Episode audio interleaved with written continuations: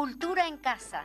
En Radio Fénix CX40 1330 AM.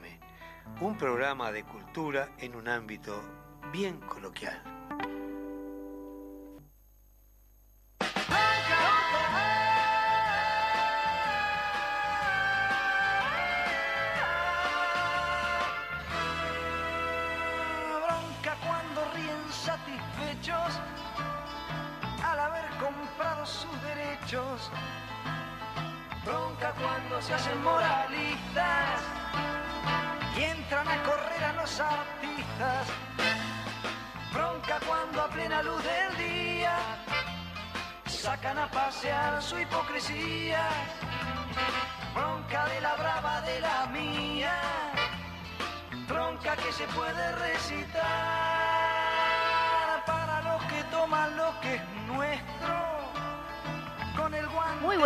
Aquí estamos en Cultura en Casa, un programa más de la Fénix. Le damos la bienvenida a todos los que nos están escuchando del otro lado de los micrófonos. Y también le damos la bienvenida a esta mesaza que hay, comida, mate. Mañana tenemos una besaza Ah, tenemos, llena de comida. tenemos que sacar fotos y, co- y colgarla, este, publi- publicarla sí. En, en Instagram de Cultura en Casa.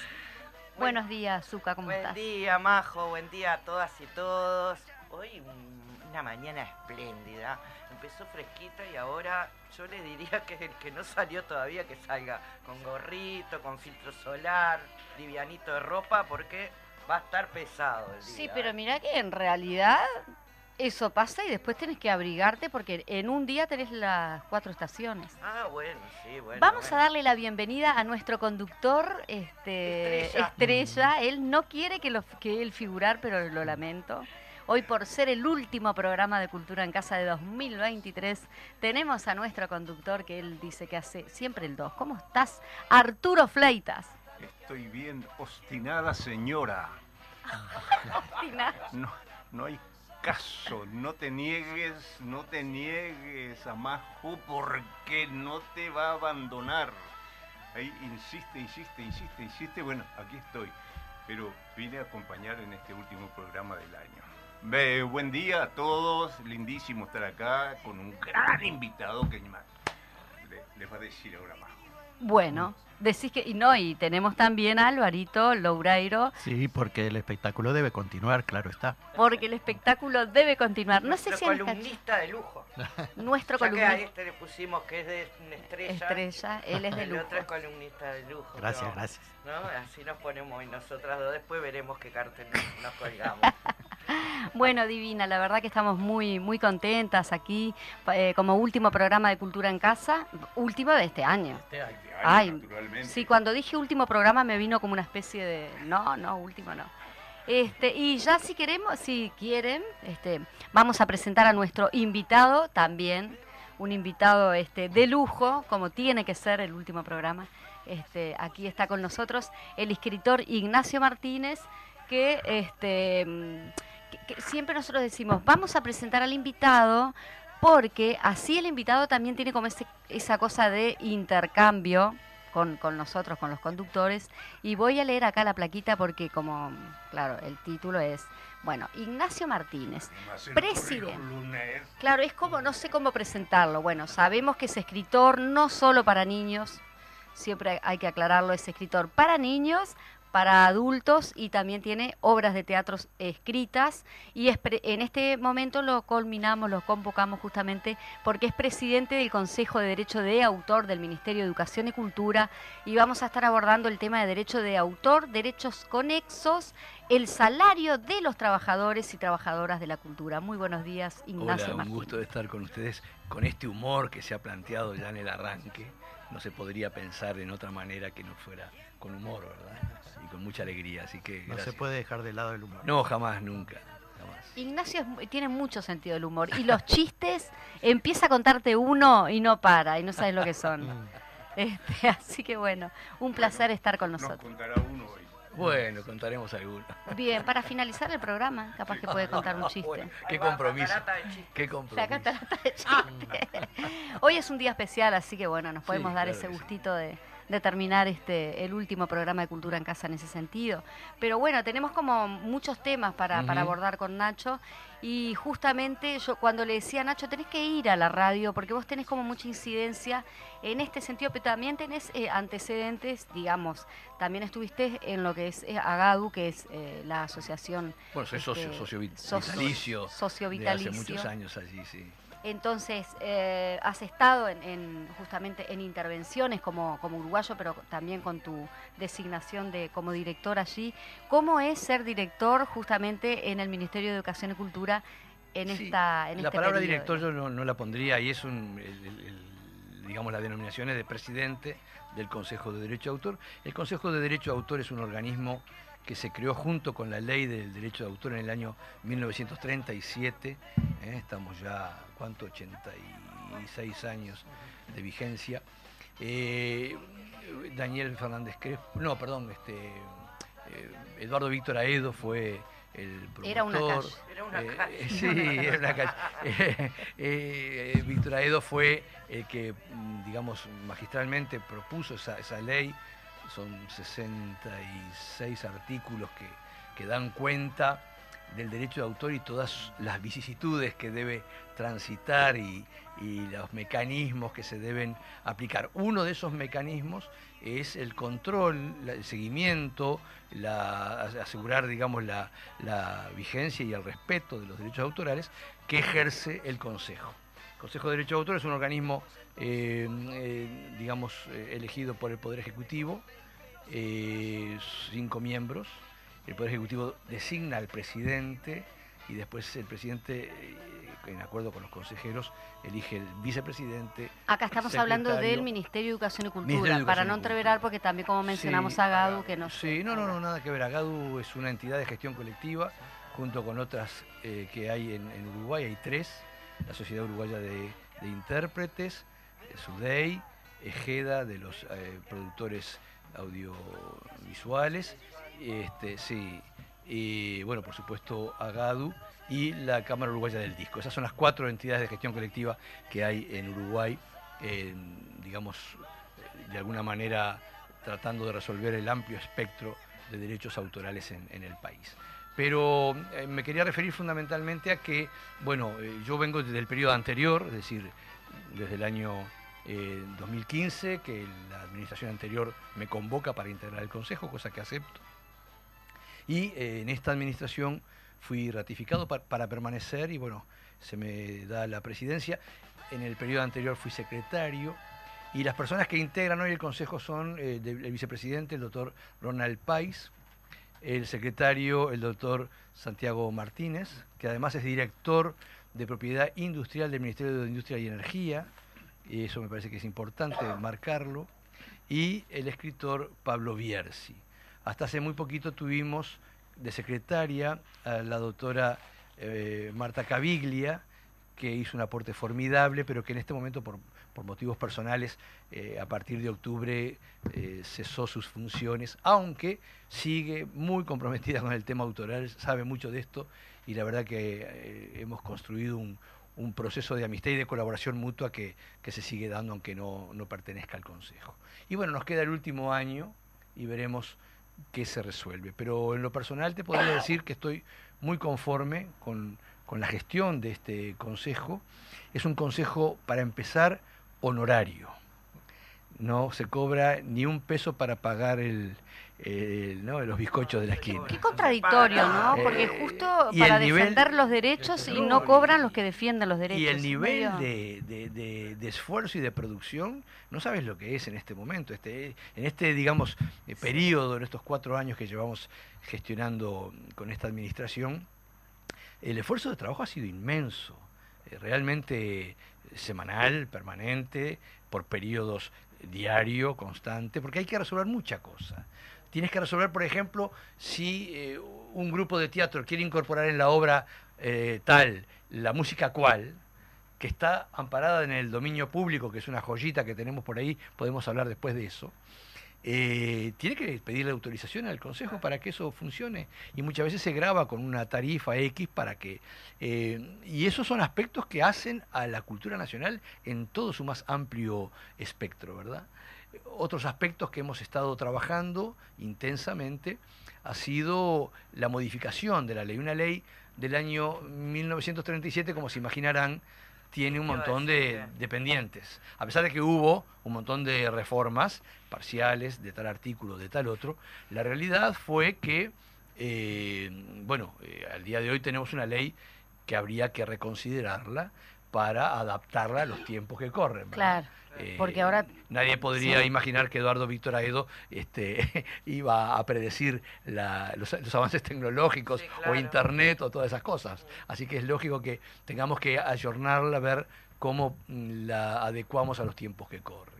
Eh, al mismo tiempo, el Consejo está abocado a presentar algún proyecto de ley que también modifique al propio Consejo y que sea un instrumento profesional eh, rentado por el Estado con su digamos este personal permanente nosotros ni siquiera porque tenemos está dentro de la órbita, digamos, del Ministerio de Educación y Cultura. bueno teóricamente sí pero al mismo tiempo no puede ser y debería creo yo ser un ente independiente a los ministerios con una especie de, de, de- de carácter de secretaría o, en fin, no sé. Su dependencia podría ser de pronto directamente con la presidencia de la República, como hay otras.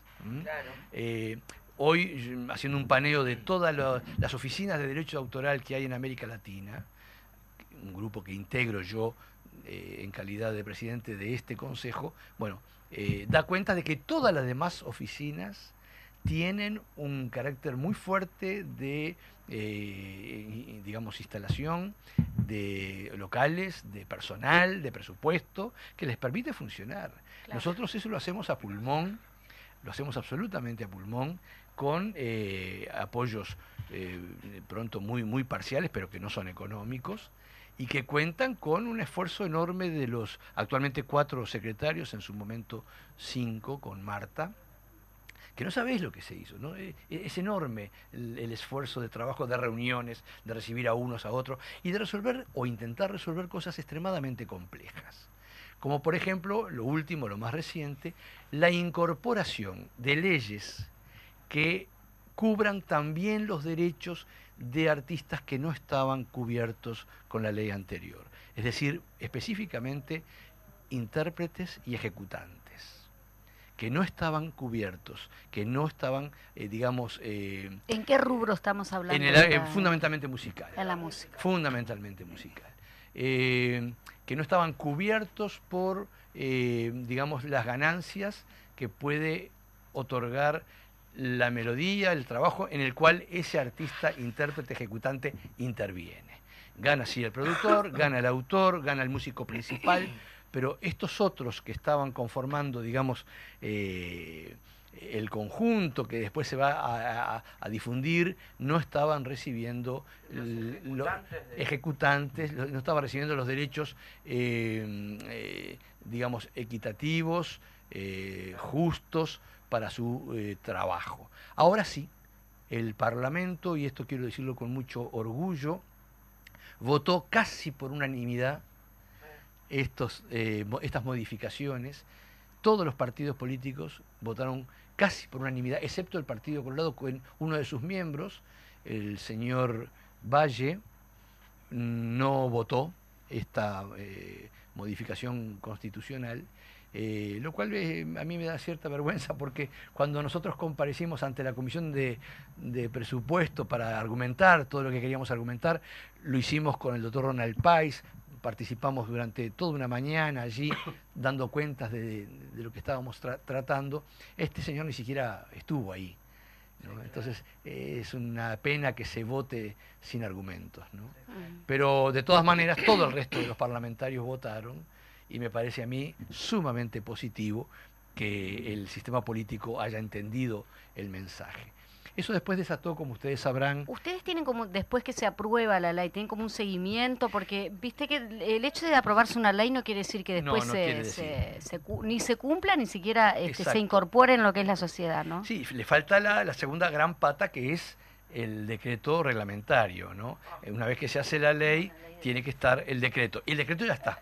El decreto Ah. salió con, con una velocidad muy grande. Pero lo vamos a poner con el tema de la ley de teatro independiente, Sería a Ignacio Martínez, que, no, que nos asesore con esto. El decreto salió, es un decreto que seguramente tiene distintas interpretaciones, distintas versiones. En el propio Consejo tenemos puntos de vista distintos que, bueno, nos hacen avanzar también en su, en su digamos, este, propuesta, en su, eh, no digo confrontación, pero sí en la discusión de los matices. Y este, es un decreto que de todas maneras va a empezar a, a- a regir a partir del primero de enero. Y eh, allí tendrá que eh, ponerse las pilas para asegurar esos cambios legales que se produjeron en nuestra, en nuestra Constitución. Eh, importa leer alguno, ¿no? Muy brevemente. Dice, por ejemplo, artistas, intérpretes o ejecutantes respecto de su facultad de comunicación pública y de puesta a disposición al público de fonogramas y grabaciones de temas musicales en audiovisuales, generan en todos los casos el derecho a una justa y equitativa remuneración por su explotación. Eso me parece que es fundamental. qué que bueno. señores, hay que pagar, hay que darles una retribución y habrá que calcularla. El decreto tendrá que mm, definir después y la comisión de seguimiento que se formó en el ámbito de- del Ministerio de Industria y Energía tendrá que ir definiendo eh, los detalles, por ejemplo, de qué porcentaje, en fin, esos aspectos más técnicos, más específicos que de pronto no vienen al caso verlo acá. Ignacio, me hiciste acordar un asunto que, que tiene que ver con esto y la- las complejidades de los temas y de, digamos, de cuándo fueron compuestos y todo eso.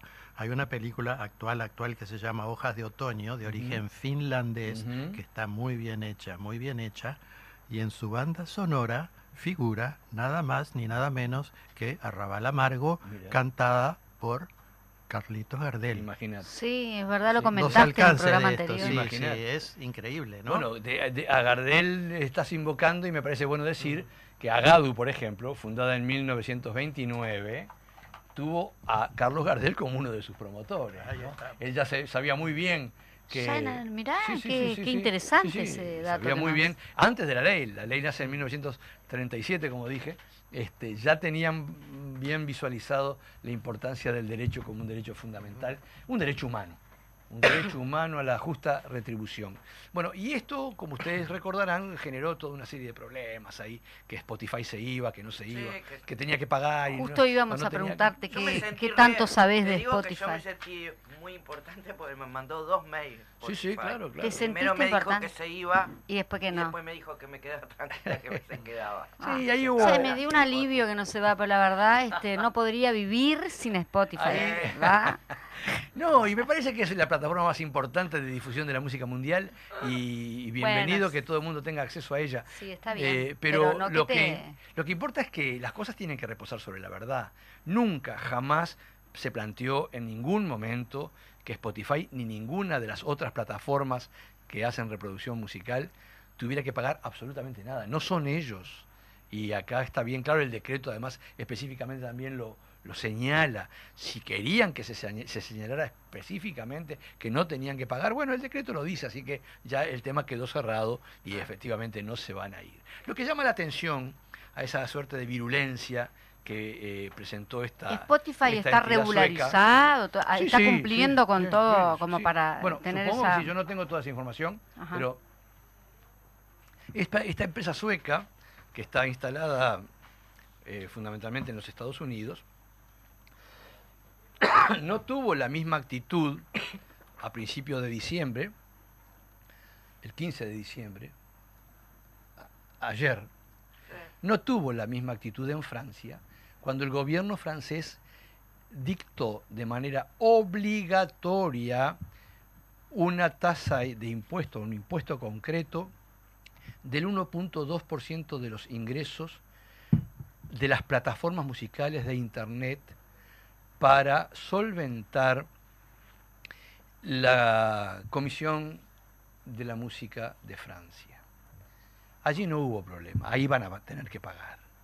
Nadie dijo que se iba de Francia, ni hay ninguna noticia de que se quieran ir de Francia, ¿no? Ah, qué vivo. Y entonces, en este caso, hay que decirlo con absoluta claridad, ¿no? Francia aplicará en el 2024 una tasa del 1,2% sobre los ingresos de plataformas musicales, de todas. Ah, ¿m?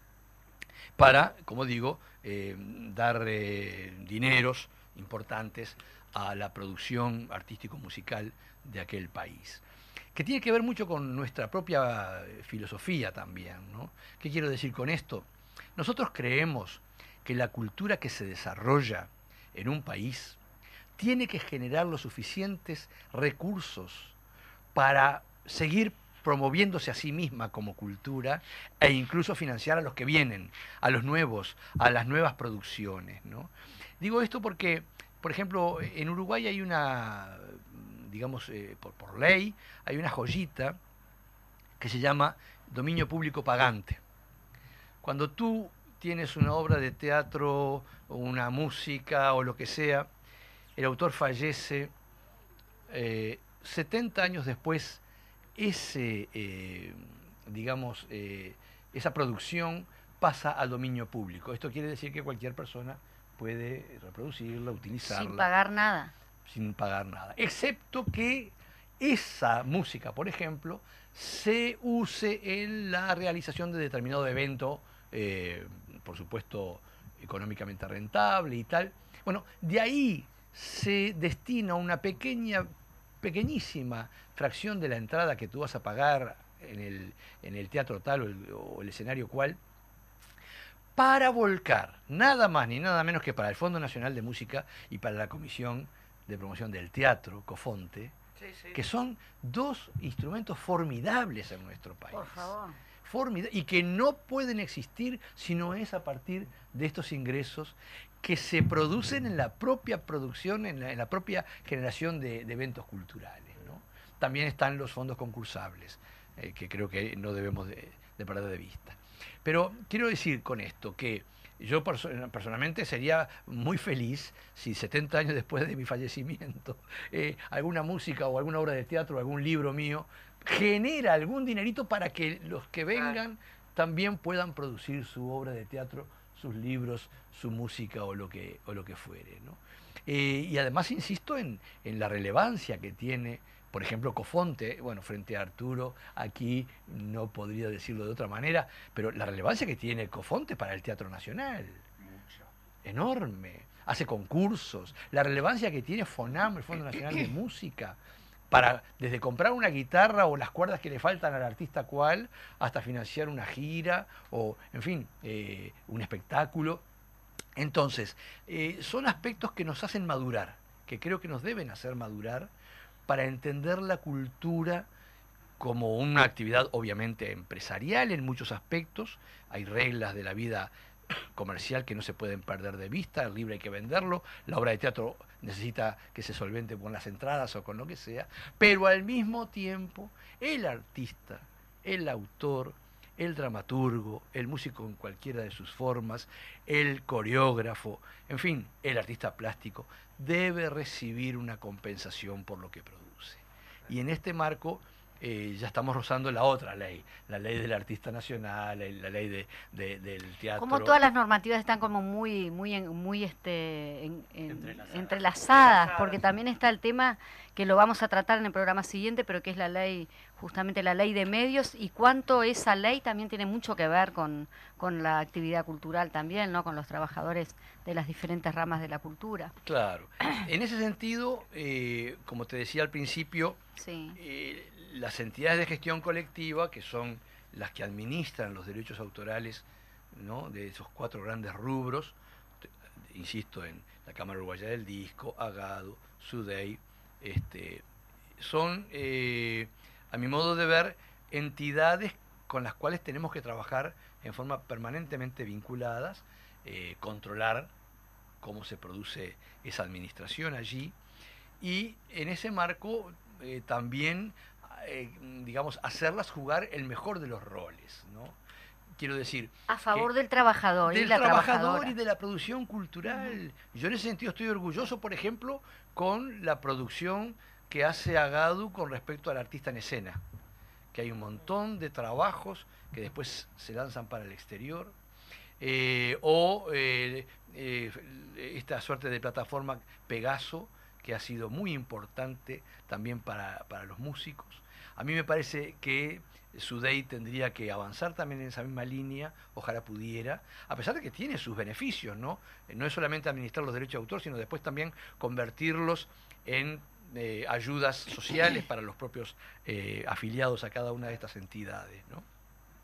La Cámara Uruguaya del Disco hará lo mismo, este, y Ejeda, en la parte cinematográfica, debería también hacer lo mismo. O sea, revertir Mm, o mejor dicho, aportar lo que reciban de ingresos para eh, eh, los propios productores que ellos representan y la cultura en general. Bueno, muy bien, el tiempo es tirano, como ya decimos siempre. Me ha dejado muda. Mm. No, este pero tiene una... Eh, no, pero yo dije, Nacho, tenés que... Suerte de venir, bueno, suerte, que coincidimos justamente porque Ignacio de mañana produce mucho también, así que no, si les parece, vamos a una pausa. vamos a la tanda. Vamos a una tanda comercial y volvemos.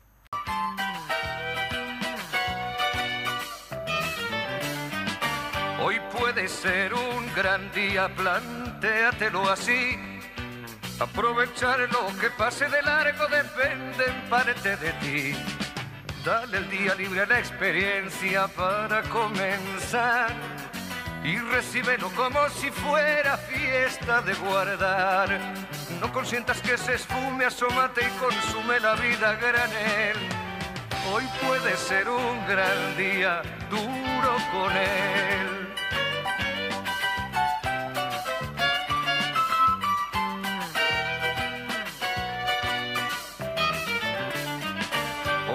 Puede ser un gran día donde todo está por descubrir bueno, muy bien, estamos debatiendo acá, comiendo, tomando mate, debatiendo sobre la cultura. Nos dejó, dijimos justamente que el corte nos dio como para un respiro, para elaborar toda esa información, ese caudal que nos, que nos mandó Nacho, Martínez. También eh, hoy nos saludamos a nuestros este, operadores, a Fede Lima por allí y también a Matías Doto, que está en este momento allí en los controles. Así que muchísimas gracias. Y a todos los que nos están mandando saludos, muy interesantes, me ponen aquí, después te, te voy a pasarlos. este, la temática que estamos abordando. Yo quiero mandar un saludo a mi papá, que es un, número uno de la audiencia. ¿Usted quiere mandar saludos? miércoles. Yo no quiero mandar saludos, lo que quiero es preguntarle a Ignacio cómo hace para, porque has hablado mucho de todo lo otro, pero quisiera saber, y la gente quiere saber, cómo estamos hablando, cómo haces para cumplir todas esas funciones que haces, cuando vivís personalmente. Bueno, es que eso quizás sea la vida, ¿no? Pero aparte vos lo ves, eh, la carita, todo, viste, él está siempre como, ah, tranquilazo con todo lo que eh, hace. Hago lo que puedo y te diré que estoy orgulloso, por ejemplo, de presidir el Departamento de Cultura del PIT-CNT hace ya eh, vamos a cumplir 15 años ahora en mayo. Eh, es un departamento que se fundó el mismo día que moría, moría don Mario Benedetti. Y los, entonces coordinadores en ese momento, Juan Castillo y Fernando Pereira, me dijeron, ¿qué tal si eh, creamos una comisión de cultura mientras llevábamos el féretro de don Mario, saliendo del Palacio Legislativo? Y así que tengo esa, esa suerte de haber recibido esa, esa propuesta que tratamos de, cumplir de la mejor manera y acá, bueno, eh, un, puntal de esa propuesta fue y es María José Pedraja, que conduce este programa este, y que ha dado una mano bárbara. Pero qué, sí. qué, poético eso, ¿no? Que estén enterrando a un gran poeta y que de ahí surja la idea de, una organización de la cultura. es, es emocionante. Y después nos elevamos a categoría de departamento en un congreso que nos dio el aval de que esto se convirtiera en, un, en, una, en una suerte de institución dentro del, del, del PIT-CNT. Y ahí se elaboraron muchas cosas que yo hago mía y, y las, las, de alguna manera las hago reflejar también en mi función como escritor, como dramaturgo, que es parte de lo que me parece que es la filosofía de la cultura. Nosotros decíamos siempre que la cultura eh, tiene tres grandes patas, ¿no? Eh, la cultura es la, resistencia que hacen los pueblos para vivir, es la, mejor forma que encuentran los pueblos para, para subsistir, para, para, crear, para avanzar, para reproducirse, pero también creemos que eh, la cultura es lo que cada ser humano tiene guardado dentro y que tenemos que generar los espacios para que eso eh, se manifieste, ¿verdad? Y la cultura es la relación del ser humano con su prójimo, con su vecino, con su conciudadano, ¿verdad? En la primera es, bueno, si nosotros estamos en este mundo para romperlo, para destruirlo, para cuidarlo, para amarlo, para eh, embellecerlo, eh, la segunda tiene que ver si acaso nuestra relación con el vecino es para oprimirlo, o para sojuzgarlo, o para trabajar con él y colaborar y contribuir en lugar de competir. O, para comprenderlo. O para, ahí está, para comprender, para tolerar, para eh, incorporarlo a, tu mundo. Y la tercera es la relación del ser humano consigo mismo y ahí debemos eh, bregar para que aflore con fuerza su capacidad como escritor, como artista, como músico, en cada uno de nosotros hay un artista en su más amplio eh, espectro. ¿no? Tanto es así, y creo en eso, que fíjate que el Consejo de Derecho de Autor tiene pronto un libro para sacar que se llama Artista eres tú. Y eh, en realidad es una suerte de, de metáfora de una maestra que manda a investigar sobre el derecho autoral a los niños y los niños van descubriendo que en cada uno de ellos hay alguien que canta o que actúa o que pinta o que danza y que los eso niños de por sí ni ¿no? que hablar, como eso incorporado ni que hablar. entonces me parece que va por ese lado entender en ese universo eh, digamos más filosófico por qué es importante estos cambios constitucionales legales que le dan al artista la retribución que se merece ¿Por qué es importante que el Consejo de Derecho de Autor sea una herramienta clave para, eh, digamos, ejercer el control, ver las innovaciones, relacionarse con otros, aprender del mundo?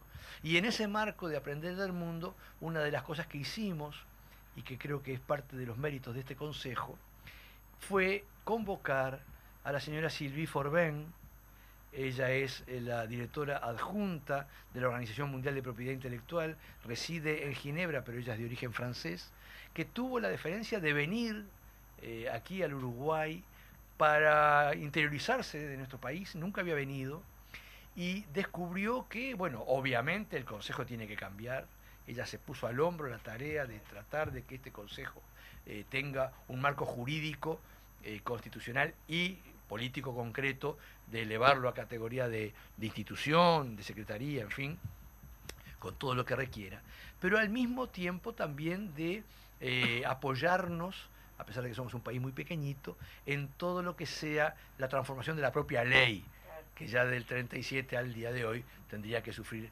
algunos cambios. ¿no?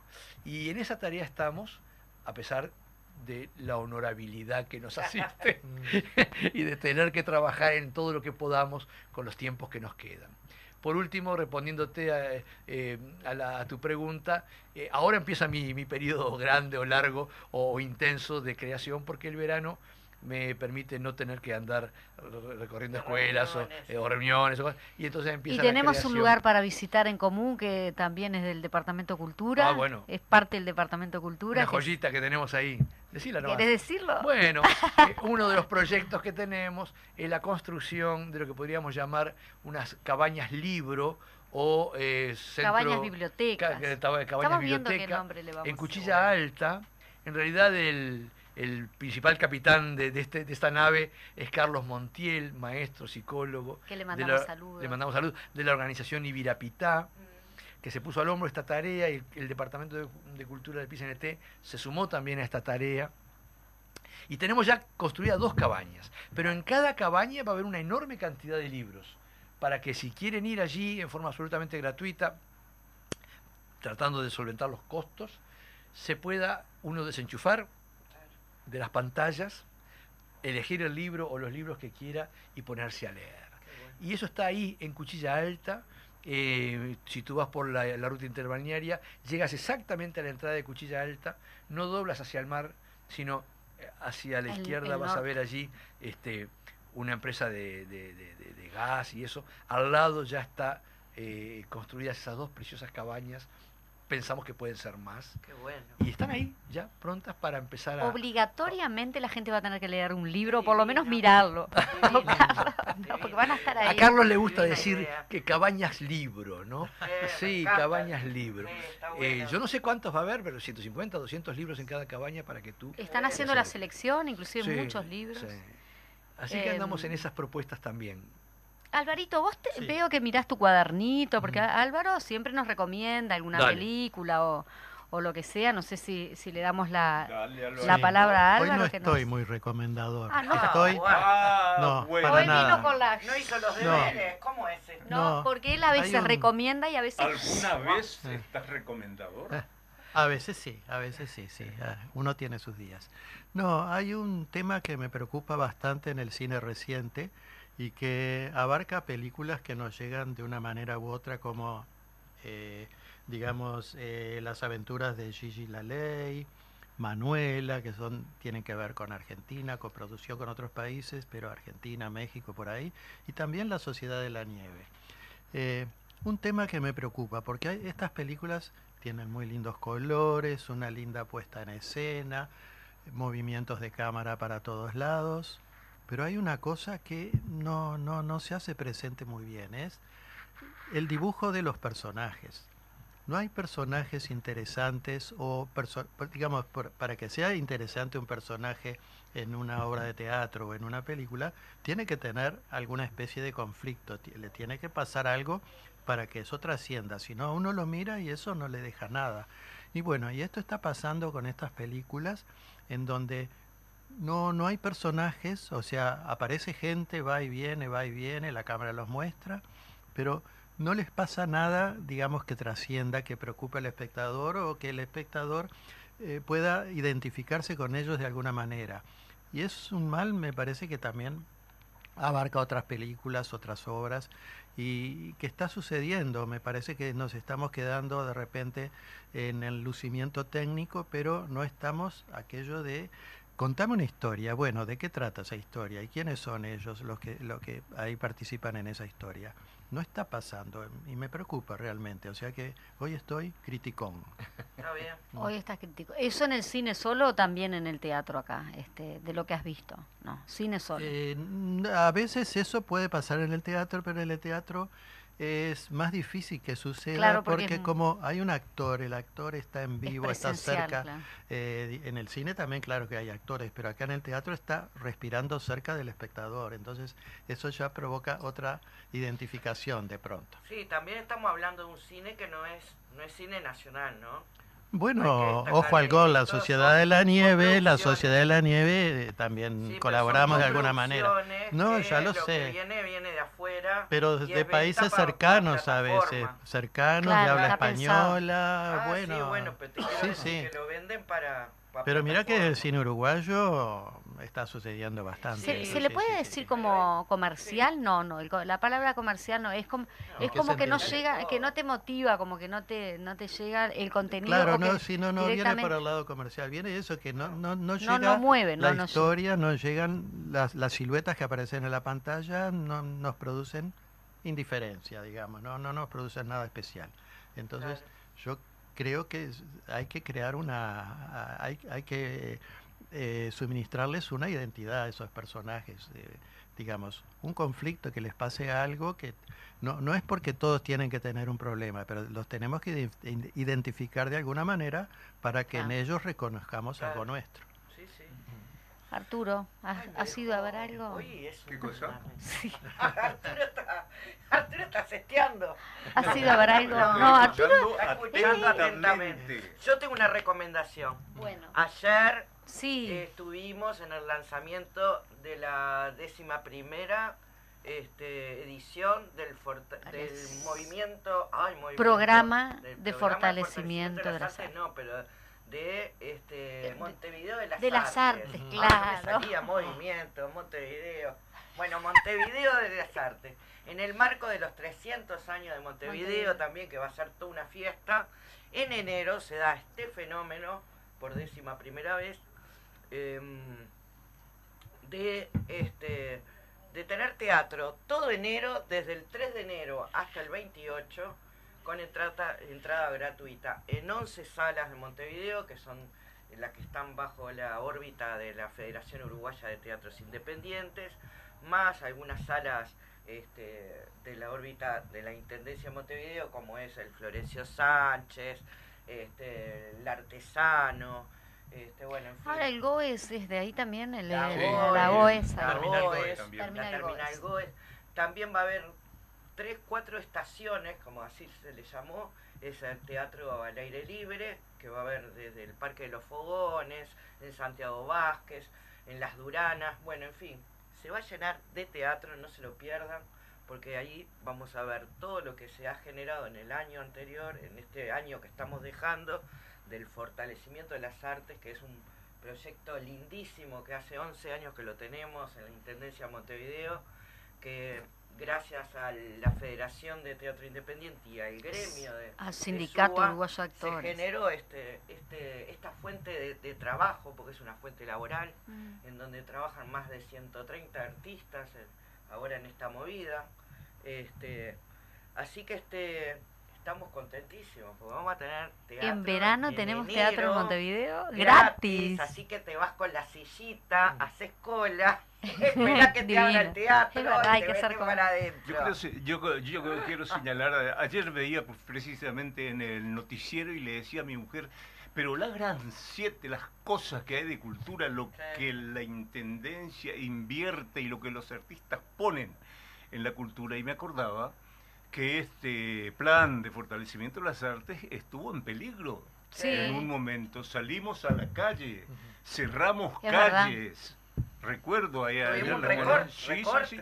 Hicimos cortes de calle Mileya, estaría enojadísimo con nosotros y Bullrich. La Bullrich. Ah, sí. Nos saca La todos los Bullrich beneficios sociales todo. que tengamos. Pero tuvimos que defender este plan porque estaba saliendo y en una, bueno, en Sí. una misma corriente de, de- de- Que además este plan, el origen tiene es el, el- el poder poner en, en práctica la ley del artista.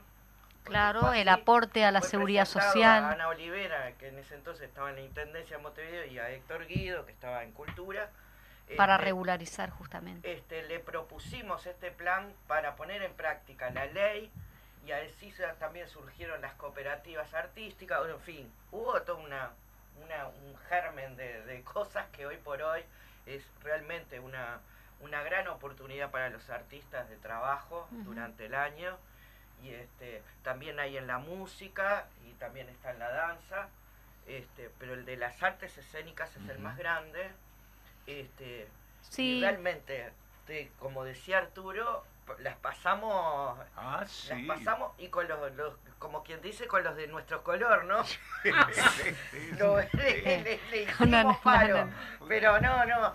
eso es para que no digan que, de- que somos pit fan, ¿no? Claro. Eso es para que no digan que no, somos pit fan. era, este, Si algo no ah, funciona, sí. este, María Inés Ovaldía, ayer cuando empezó a hablar de, de Suba y de Futi, que estaban los dos presidentes eh, con ella en el, en el lanzamiento, dice, bueno, y a veces sale algún cormillito, porque claro, no es todo rosa, ¿no? Nosotros seguimos reivindicando y trabajando para mejorar y todo.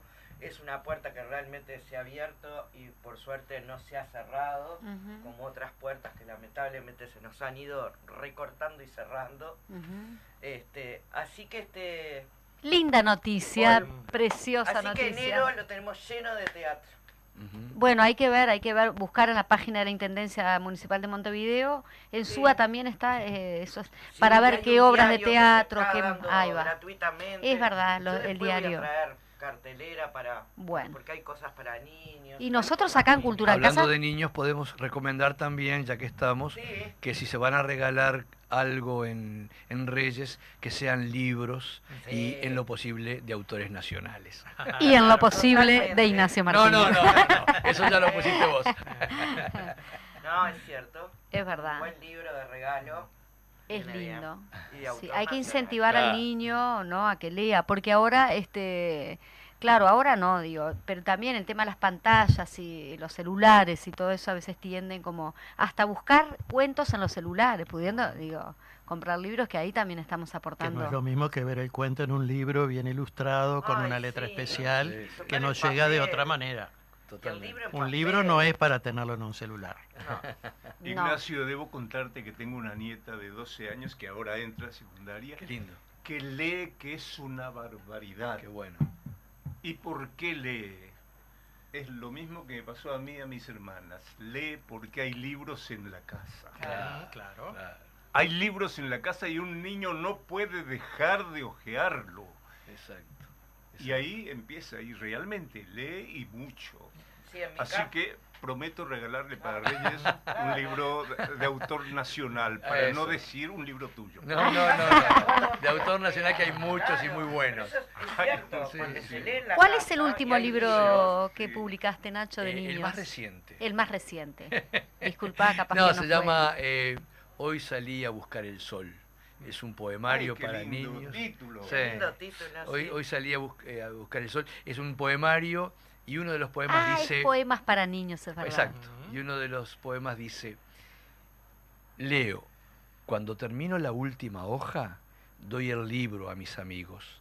Ahora hay dos ejemplares, el que se fue en el papel y el que se quedó conmigo. Ay, Ay, qué cosa, lindo. Qué lindo. Poeta, ¿qué nosotros quedamos... completo! Pará, y le pedimos el chiste, no, obviamente. no. Ah, Te lo, cam- te lo cambié por el poema. No, no, no, te lo- No, no, se, no, no no, se me no. ocurre nada a las 11 de la mañana. yo personalmente te perdono Bueno, el está, chiste esta vez no. con ese poema. Ya la próxima traelo preparado. Ah, bueno, eso está Pero bien. mirá que la- larga uno y ya es una Ah, bueno, por eso hay que empezar a las 10 de la mañana, sí. Por eso, entonces la próxima vez arreglamos, ar- agarramos al revés. Empezamos con el chiste y Ay, después hablamos de lo serio. Spotify, Está todo lo bien. demás. ¿Qué te parece? Está bien. No, pero eh, lejos de todo chiste, eh, aunque tenga una cuota de humor, eh, alguien dijo que si no existieran los derechos de autor, podría haber autores torcidos o autores en desecho. Me Toma. quedé- mirá que estás loco. Eso es un graffiti. ¿eh? Es- Bueno. eso, Está bueno. eso es para eso es para publicarlo, Salió exactamente. la sabiduría, ¿eh? Yo estaba buscando eso hace rato. ¿Qué, qué, qué? Porque los cambios son culturales Sí, o no lo son, como decimos también. No, re- realmente, esto de los libros, todo, te- y me, me, me interesa esto, Ignacio. Decís que ahora vas a tener tiempo de escribir, por favor.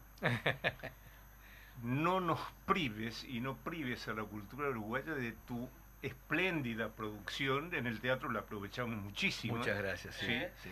eh, con obras que la escribiste vos y de- después eh, eh, adaptaciones de, libros tuyos de haber, no sé, cientos. Sí, sí, sí. Así que por favor, está, producí ahora, pero abril, mayo, junio, por lo menos, tratá de tener un tiempito para seguir produciendo, porque no puede ser. Hay un libro en, en proceso que ojalá vea la luz. eh, son 12 cuentos eh, con una unidad. Y ya te voy dando el título. Se llama El mundo de Morondanga. Cómo los aburrindos que habitaban ese mundo comienzan a descubrir que pueden hacer un mundo distinto. Está bueno. Está bueno. Con eso nos vamos. Bueno, con el mundo de Morondanga. Mundo de Morondanga, este, yo lo, lo felicito a todos, a, a, a toda, a- bueno, Gracias. deseo lo mejor para el año que viene. Sí. Sos una gran trabajadora, una gran pro- productora incansable de, de cosas este, culturales y también tu, tu rol allí en el Sindicato Uruguayo de Actores, al cual también me sumé con, con el tema de, del trabajo. Este, Arturo también te deseo lo, lo mejor, bueno, este fin de este último día 31 y que comiences este- el año que viene con mucha producción y con mucha salud y con, con mucho amor como lo sos. Y, ta, y, y Alvarito Lourairo también, que nos tengas acá con, porque el espectáculo debe continuar. Exacto, este, y hay que meter tu- la cuchara. y para mí es un placer poder trabajar con ustedes y Nacho ni que hablar este todo el año. Muchas gracias. Así que nada, gracias. Eh, yo quiero agradecer Y al también- público, a la- a la audiencia que nos agradecer a escucha. la audiencia que, que todos los miércoles para la oreja, para, para mí ha sido un- una experiencia, es una experiencia preciosa, estoy feliz, agradezco a vos, Majo, que me abriste las puertas, a, la radio, a, los compañeros que están en, la parte de, sonido, todo, que realmente es una experiencia que la estoy transitando y estoy aprendiendo y este, espero mejorar para el 24. Sos una alumna avanzada. Gracias. Creo que tenés un- muy buenos sobresalientes. Gracias, gracias a Sí, todos. sí, sí. Bueno, gracias, un abrazo, un abrazo a todos, que el 2024 nos encuentre siempre. No vamos a pedir felicidad, No. vamos a ganar felicidad en este 24. Va a ser un año duro, muy duro va a ser el 24. Entonces, juntémonos, abracémonos fuertes y vayamos para adelante. Exacto. Muchas gracias, Nacho. Gracias. gracias por estar. Gracias a ustedes.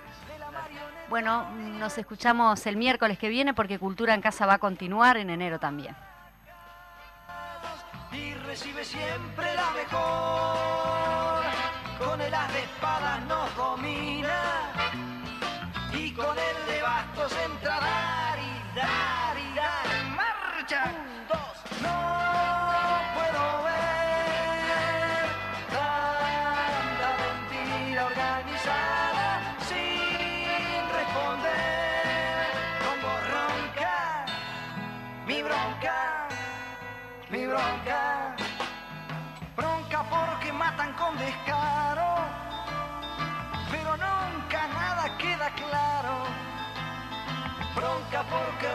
Asaltante, pero también roba el comerciante.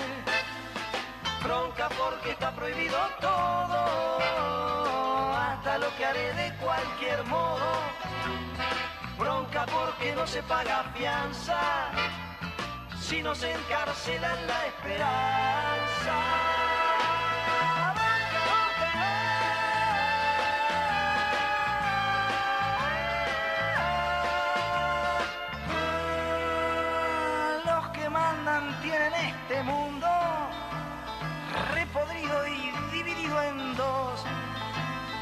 Culpa de su afán de conquistarse por la fuerza o por la explotación. Ronca pues entonces cuando quieren que me corte el pelo sin razón. Es mejor tener el pelo libre que la libertad con fijador.